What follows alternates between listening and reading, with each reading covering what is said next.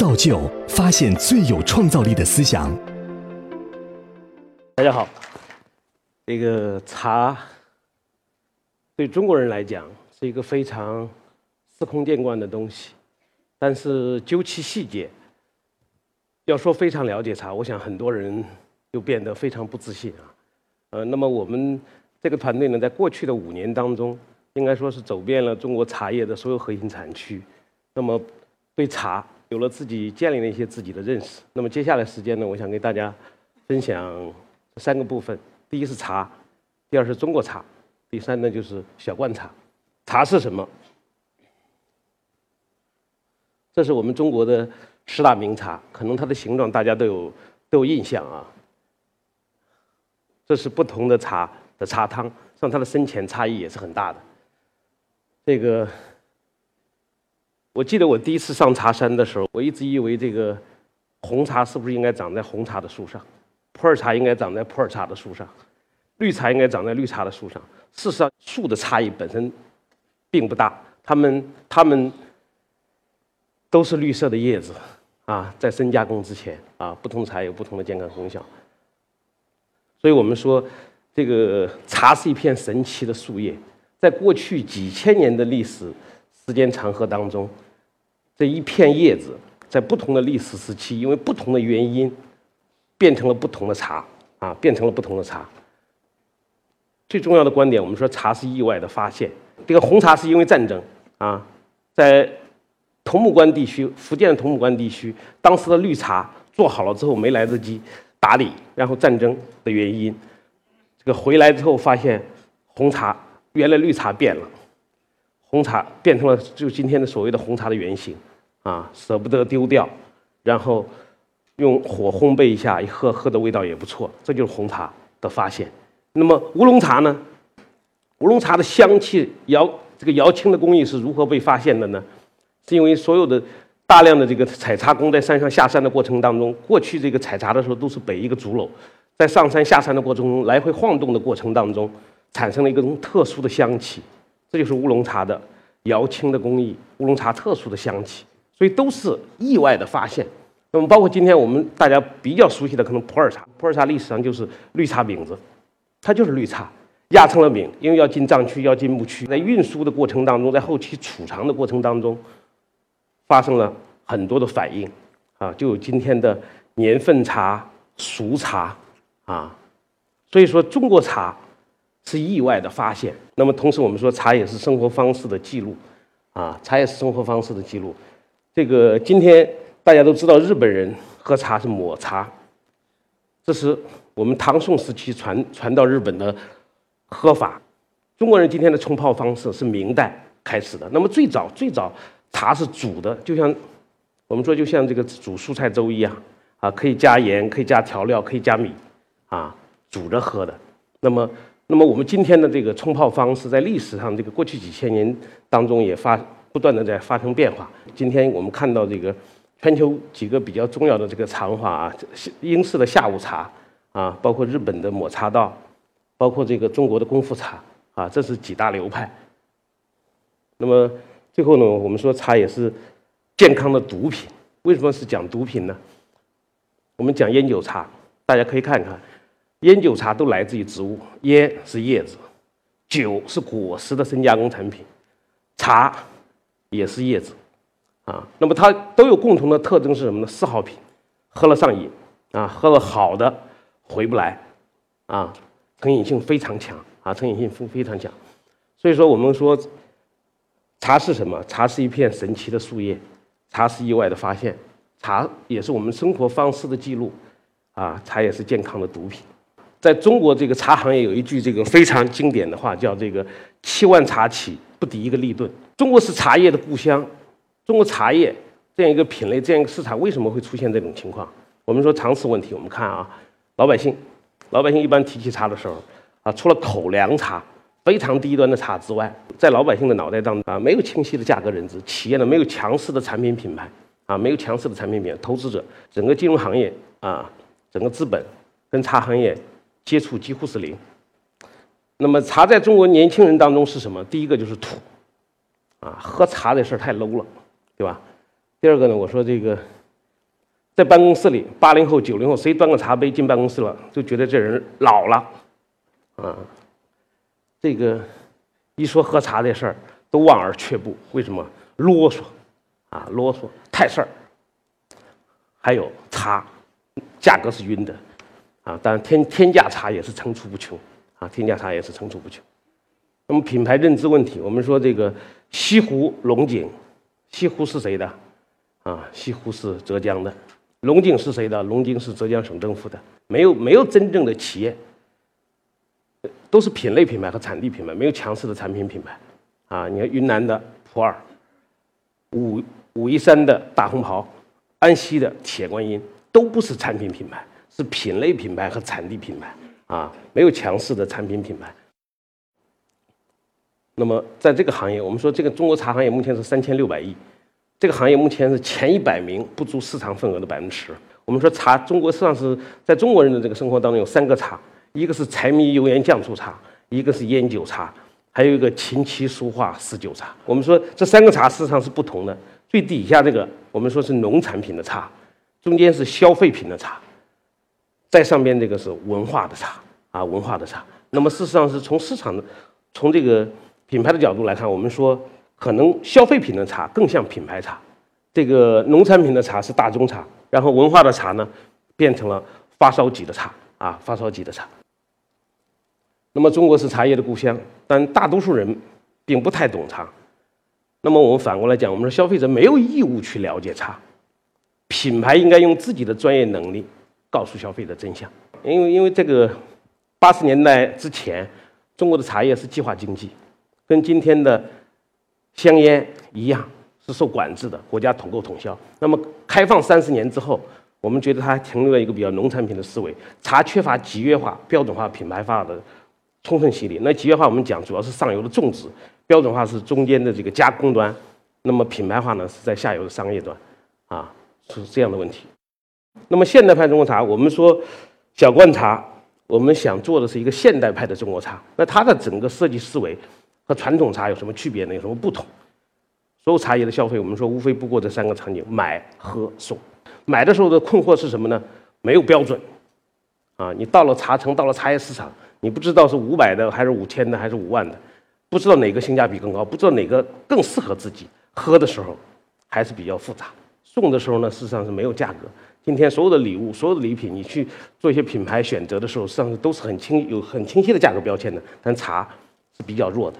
那么，针对这三个，我们如何去解决啊？如何去解决？我们说从产品的设计开始。这是二零一三一四啊一五年，我们大概用了两年半的时间，去试图创作一个新的包装方式，来解决产品的标准化的一个初级问题。这是我们这个罐子和包装类所有产品的设计师是呃日本的这个森原秀夫。那么我们。用了两年半的时间，最后探索出一种新的包装方式。我们说这是一种更方便，啊，更卫生。因为整个中国人，我说在任何一个场景当中，大家泡茶的时候手抓一把往杯子里放，我们觉得这是一个很不卫生，啊，很不讲究的这个这个这个行为。但是但是几十年来大家都司空见惯。那么我们试图去创造一个更好的这个包装方式，那么便携、卫生。同时呢，更易于保存。为什么呢？因为我们每一罐都充了氮气。传统的罐子你拉开之后，你喝一次，整个它保鲜的状态都被破坏了。所以我们希望创造一个更好的这个包装方式。那么无数次的打样，我们希望在它的罐子罐体的这个材料和这个色彩上，包括膜上，我们希望找到最佳的解决方案。那么我们说，反复实验后，我们我们这个罐子的拉力、开启力。啊，你不像开一瓶酸奶一样那么轻松，当然也不会特别特别需要太大力，所以我们最后探索完之后，固定了这个每每罐撕开的这个力量是十八个牛顿，啊，那么我们甚至为这个十八个牛顿，经过一个一年多的研究，我们甚至设置了这样一个专门的岗位，他来专门来试模，啊，自己撕，找不同的年轻的。这个男性、女性不同年龄的人去世，我们希望找到最顺滑那一丝。所以那个十八个牛顿不是我们凭空设想出来的，啊，是经过大量的测试出来的。那么这是包装。那么第二个呢？我们说三年，我们这个跟八位大师合作，这个积极推动实施茶叶的标准化，啊，茶叶的标准化。那么每一个都是国家级的非遗传承人。我们把每一个茶类当中最权威的制茶大师请出来，啊，专职给我们来做一个品类的标准啊。那么过去过去实际上有一个最大的困惑，我们说茶叶成本又为什么有的茶叶贵？为什么有的茶叶便宜？到底如何去鉴别？事实上，我我我个人大概跑了四年之后，我说总结了这三个要素，这样也可以给大家做分享，就是大家可以拿这个标准去判断任何一个茶，就产地的稀缺性。今天这个云南普洱的老班章炒得很火，你非要喝老班章那个村子的，那一定是贵的，隔壁村的就便宜了很多。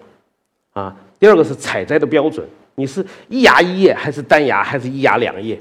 那个芽的叶的齐整程度，这个对成本的影响也是非常之大。第三个，我们说工艺的复杂程度啊，你看到绿茶，我们说绿茶的传统的制作技艺相对是比较简单的，啊，它经过这个简单的炒制就可以。但是，比如像我们的乌龙茶，这个乌龙茶的这个后期的这个，特别是岩茶、大红袍这些后期的这个焙火工艺非常复杂啊。我们五月份做完茶，到九月份才能上市，为什么？因为每个月要备一次火。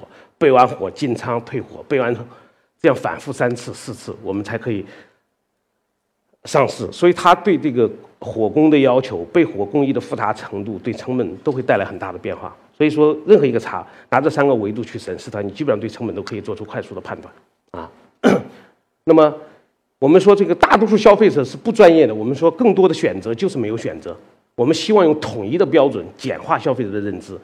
啊，到一个茶叶店里，我本来就不懂茶，琳琅满目，几百个、几百个选择，我怎么去选择？所以小罐茶，我们说就只有一个选择，你去挑，你喝什么茶就 OK。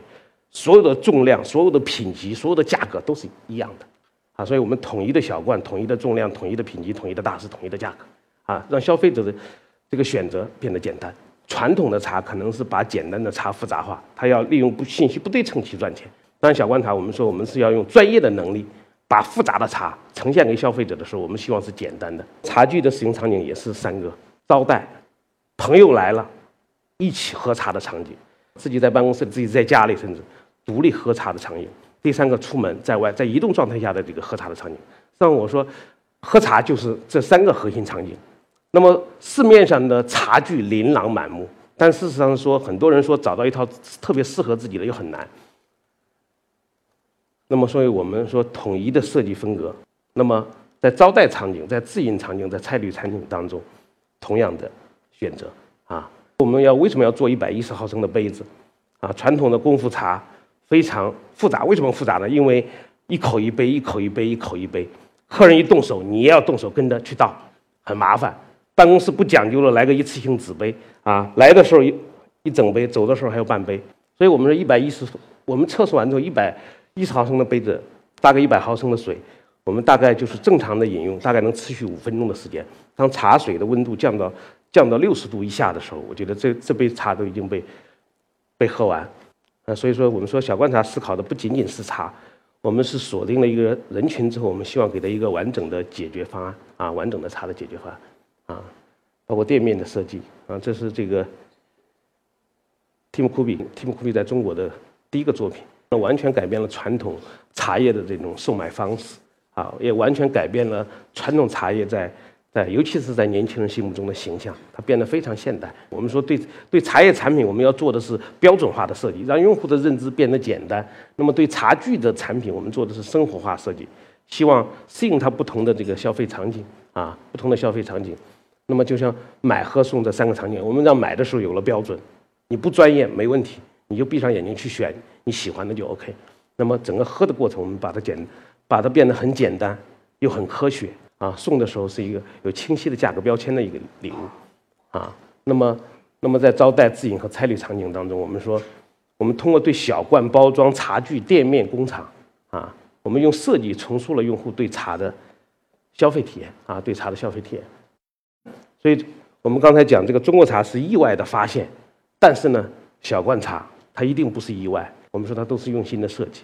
如果今天中国的年轻人都不接受中国茶，西方世界如何能喝上中国茶？我们必须把茶变得现代起来、年轻起来，跟现在的生活场景做充分的结合。只有这样呢，年轻人、我们的八零后、九零后、未来的零零后，啊，都能喝上一杯，喜欢上中国茶。我想，中国茶走向世界的机会就在了。就来了。我们说茶是中国文化的代表啊，也是中国的一张名片。我们的愿景是让中国茶叶重新走向世界。所以对小观察来讲，我们说设计思维不再是一个思维模式的建立问题。我们在深入的实践过程当中，我们说我们内部一直在不断的去探讨这个组织的效率如何提升，我们自己的这个设计的方法论如何形成。我说颠覆式创新烧脑啊，烧脑，就像我们说。我们这个罐子整个用了大概接近三年的时间，把它设计出来，从无到有的这个过程，从零到一的过程是非常非常烧脑的一个过程。但是我们说渐进式创新，我说为什么讲烧心呢？它对耐心和细心是一个是一个极大的考验。假如一个东西从零到一，你把它做到八十分之后。在向八十五分、向九十分进军的过程当中，他可能需要经历更长的时间，每一点的进步需要付出更多的代价，啊，付出更多的代价。所以，我想这个做好设计啊，做好创新，真的是一件非常非常不容易的事情。如果一个用一个让用户使用起来非常复杂的产品，它的背后一定是设计师和工程师的简单所造成的，啊，就产品背后的复杂。你才能让用户真正的变简单，啊，把用户的体验做好。那么产品背后的复杂，它需要公司，它需要工程师，它需要设计师，所所有相关的专业人员一起努力，把一个复杂的东西呈现给消费者的时候，变得是非常简单的，用户体验是非常好的。所有的困难，你必须用这个组织内部的力量、专业的力量。啊，把它解决好，那么呈现给消费者那一刻，让消费者感受到是愉悦的，是简单的。最后一点，我想讲这个狭义的思设计思维与广义的设计思维，在一个商业的世界里，除了产品需要设计之外，你的营销模式、你的产业链模式都需要设计，啊，都需要设计，只是设计用不同的表达方式，在不同的垂直方向上去表达，啊，去表达。所以，我说，我想这个我们过去对设计思维的理解。这个可能在专业的这个方向上，我觉得偏偏偏垂直了一些。那么，我觉得在商业世界的应用的时候，我们可以把它看得更宽。这个我曾经认真读过这个袁哉那本这个设计中的设计啊，这本书读完之后，我当时就记住了一句话：我说设计为需求服务啊。我想设计是为需求而生，设计将不断的改变这个世界。我个人的体验，我说设计。将与科技一样重要，在接下来的三十年，中国商业世界的这个改变的这个推动的力量当中，我觉得设计也是一股非常非常重要的力量，啊，好，谢谢大家。下载造就 APP，观看更多精彩内容。